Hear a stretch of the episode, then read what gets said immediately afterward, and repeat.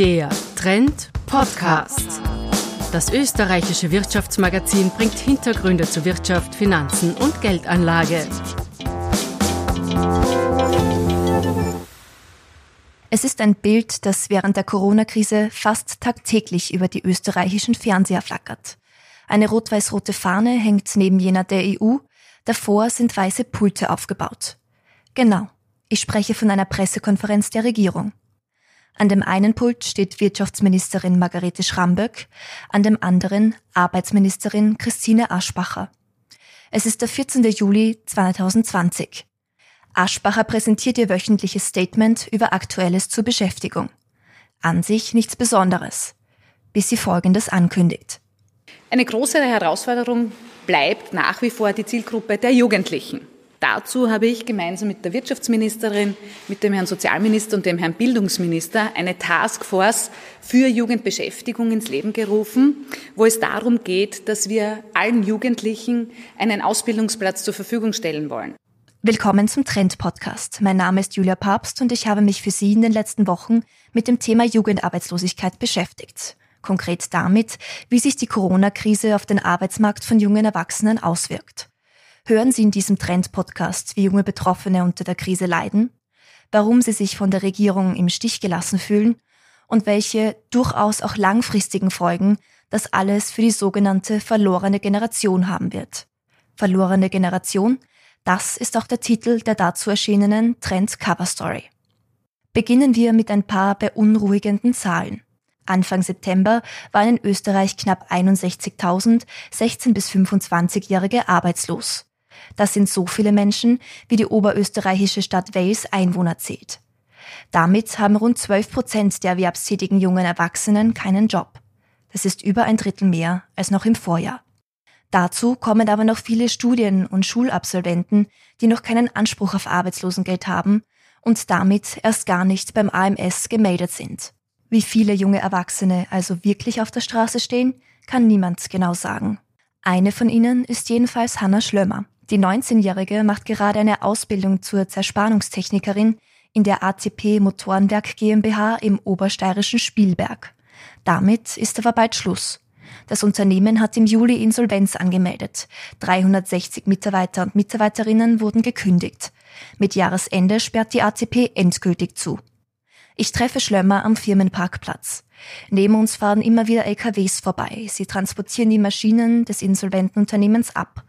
Der ACP-Mutterkonzern will sie in Polen neu aufbauen.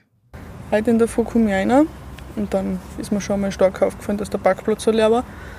Und dann bin ich rein und gleich rechts in der Firma ist unser Montage und da haben, wir haben gerade eine Polen da, eine Arbeiter und die haben uns einfach schon die halbe Montage weggerissen. Also das anzuschauen, wie die uns die Maschinen auch noch wegnehmen, ist grauenhaft. Mit der Firmenschließung löst sich Hannas Zukunftsplanung in Luft auf. Was heißt das jetzt für dich? Also du bist ja gerade mitten in der Lehrausbildung. In wievielten Lehrjahr bist du gerade? Ich bin jetzt im dritten Lehrjahr. Im März hätte ich die LAB. Bis 31.12. dieses Jahres bin ich noch da. Und dann weiß ich halt nicht, wie ich das noch alles fertigbringen kann. Hast du Angst vor der Zukunft? Ja, schon. Ganz sicher. Dann hätte ich mir auch vorgestellt, dass ich da in der Firma bleibe und man halt vielleicht im Betriebsrat komme und sonst hätte ich gerne eine Masterschule gemacht, weil mein Beruf wirklich, also es taugt mir wirklich extrem, muss ich wirklich sagen. Und dann hätte ich die Matura noch gerne nachgeholt, aber ja, das weiß ich halt jetzt alles nicht, wie das jetzt läuft. Es wird für Schlömmer nicht leicht werden, eine neue Ausbildungsstelle zu finden. Rund 23.000 Jugendliche haben laut Arbeiterkammer im Juni nach einer betrieblichen Lehrstelle gesucht. Im Vergleich dazu waren aber österreichweit nur 4.500 offene Lehrstellen ausgeschrieben. Das ergibt eine Lehrstellenlücke von über 18.200. Also 18.200 junge Leute, die ohne betriebliche Ausbildung dasitzen. In den Ballungsräumen ist die Situation besonders schlimm. In Wien kommen auf eine betriebliche Lehrstelle nämlich neun Bewerberinnen. Die Wahrscheinlichkeit, dort einen Ausbildungsplatz zu bekommen, ist also fast gleich niedrig, wie beim Medizinstudium aufgenommen zu werden. Ähnlich schlecht steht es um die Jobchancen von jungen Studienabsolventinnen und Studienabsolventen. Sie müssen bei dem begrenzten Jobangebot mit älteren, erfahreneren Bewerberinnen konkurrieren. Ich treffe einen Studenten an der Fakultät für Mathe und Wirtschaft der Uni Wien am Oskar-Morgenstern-Platz. Matthias Hochholzer ist 23 Jahre alt und schließt bald sein VWL-Studium ab. Der Mostviertler ist groß gewachsen und sportlich schlank. Seine langen Haare fallen ihm locker über die Schultern. Wie die Jobsuche bisher läuft? Schlecht. Nein, nicht, nicht allzu schlecht. Also ich habe eigentlich ziemlich gutes Feedback bekommen. Also obwohl ich Absagen gekriegt habe, haben mir bei meinen sieben Bewerbungen, die ich geschrieben habe, haben wir doch die Hälfte eigentlich so zurückgeschrieben, ja, sie haben Interesse, aber es passt halt einfach jetzt nicht. Es gibt halt einfach viele andere Bewerber und einmal war ich dann auch in der äh, Gesprächsrunde und selbst da habe ich das Gefühl gehabt, hm, ja, klingt gut und dann ist halt doch eine Absage gekommen. Hochholzer bleibt dennoch optimistisch. Was bleibt ihm auch anderes übrig? Die Einstiegsarbeitsmärkte sind verstopft. Weil niemand weiß, wie sich die Fallzahlen entwickeln werden, herrschen in vielen Unternehmen Aufnahmestopps. Es gibt schlicht und einfach viel mehr Arbeitssuchende als ausgeschriebene Stellen.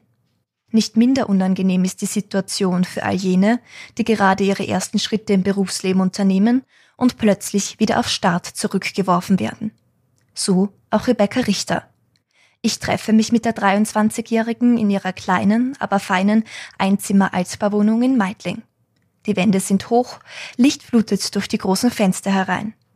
Dafür, dass Richter erst vor knapp einem Monat hierher gezogen ist, wirkt es sehr heimelig.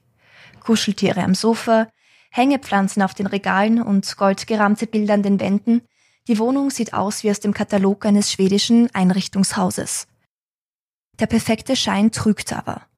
Richter hat es in den letzten Monaten alles andere als leicht. Eigentlich hätte sie als Schauspielerin auf einem Kreuzfahrtschiff arbeiten sollen. Dieser Traum ist aber schnell wieder geplatzt. Ich werde dann im März nach Berlin ähm, zum Proben. Und dann war ich da zwei Wochen nicht einmal und dann haben sie gesagt, okay, weil dann, also die Corona-Phase noch relativ neu und man hat dann am Anfang ein bisschen drüber gescherzt, ja okay, China kommt eh nicht bis zu uns. Und dann ein paar Tage später haben wir eine Crew-Besprechung gehabt und dann haben sie gesagt, okay, wir brechen die Proben jetzt vorerst mal ab. Bleibt zwar bitte in Berlin und dann dann schauen wir weiter. Und nach vier, fünf Tagen haben sie dann zu uns gesagt, okay, es, also keiner weiß, was passiert.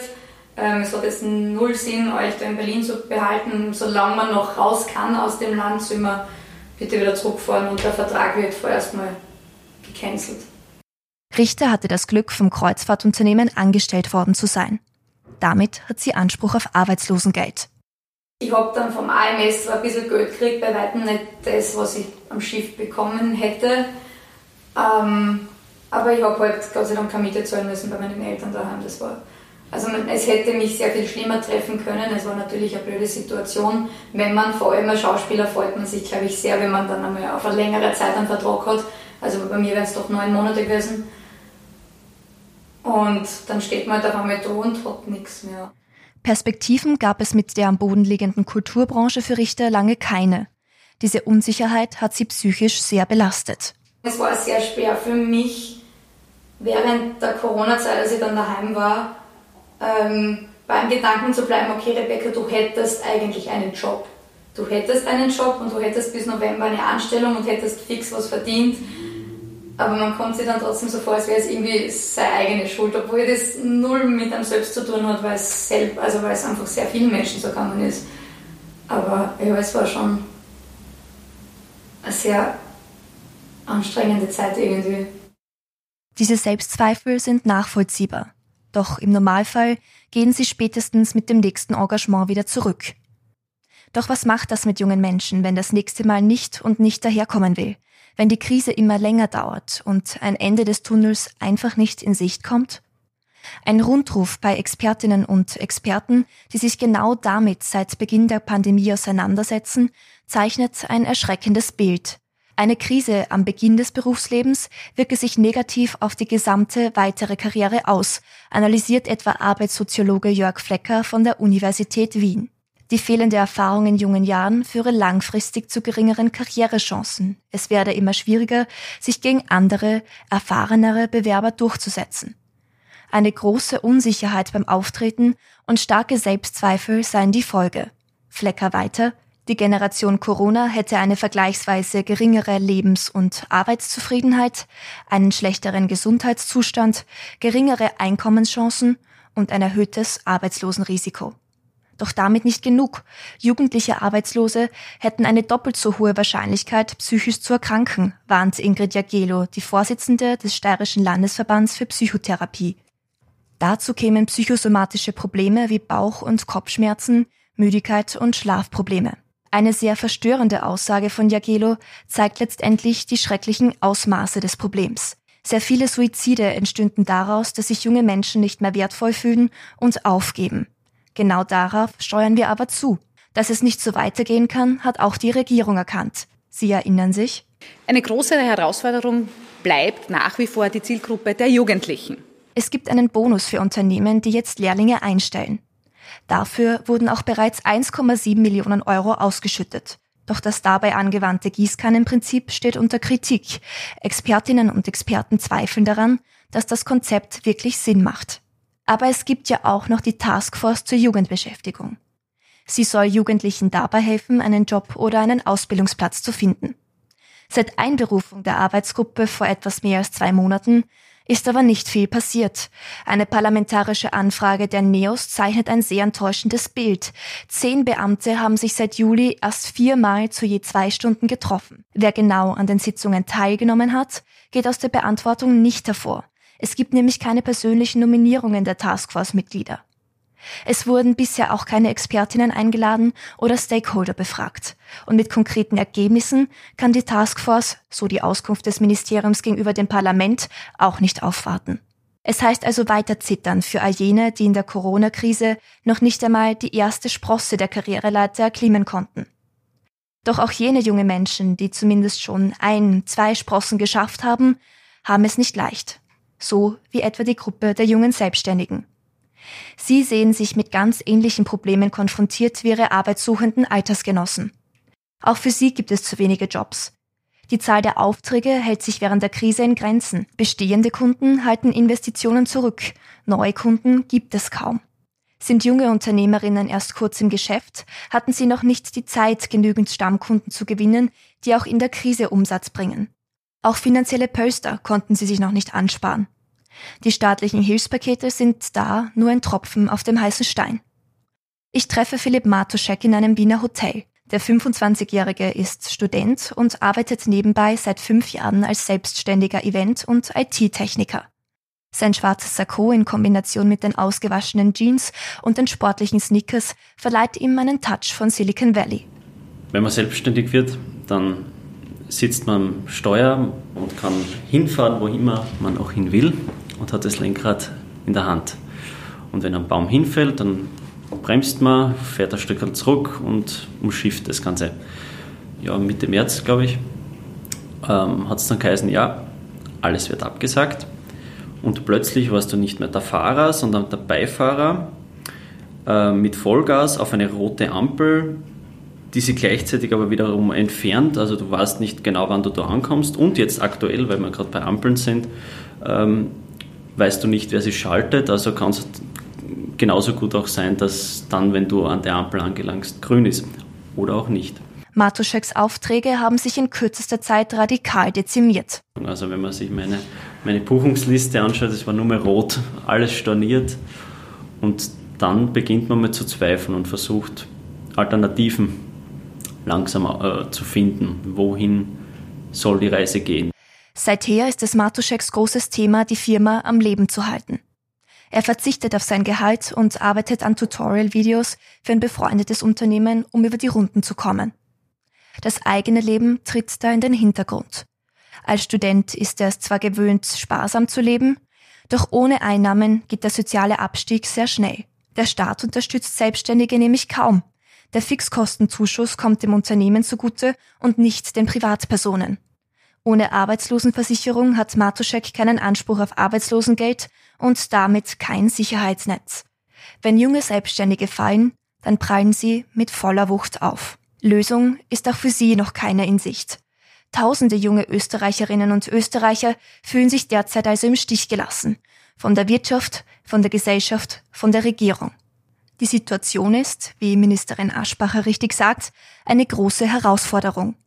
Und diese Herausforderung besteht darin, alles zu unternehmen, dass Lehrlinge, Absolventinnen, Berufseinsteiger und junge Selbstständige auch in Zeiten einer Krise nicht von der Gesellschaft zurückgelassen werden. Sonst haben wir in Österreich tatsächlich schon bald eine verlorene Generation.